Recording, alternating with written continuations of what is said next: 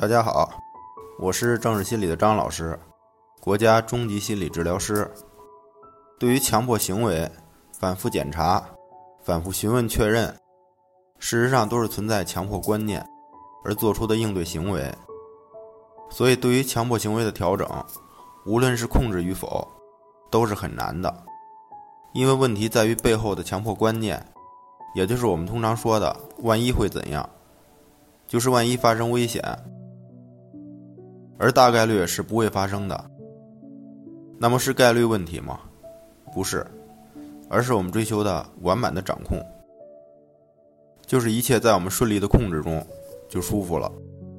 如果有一点不在的可能，就强烈的不安。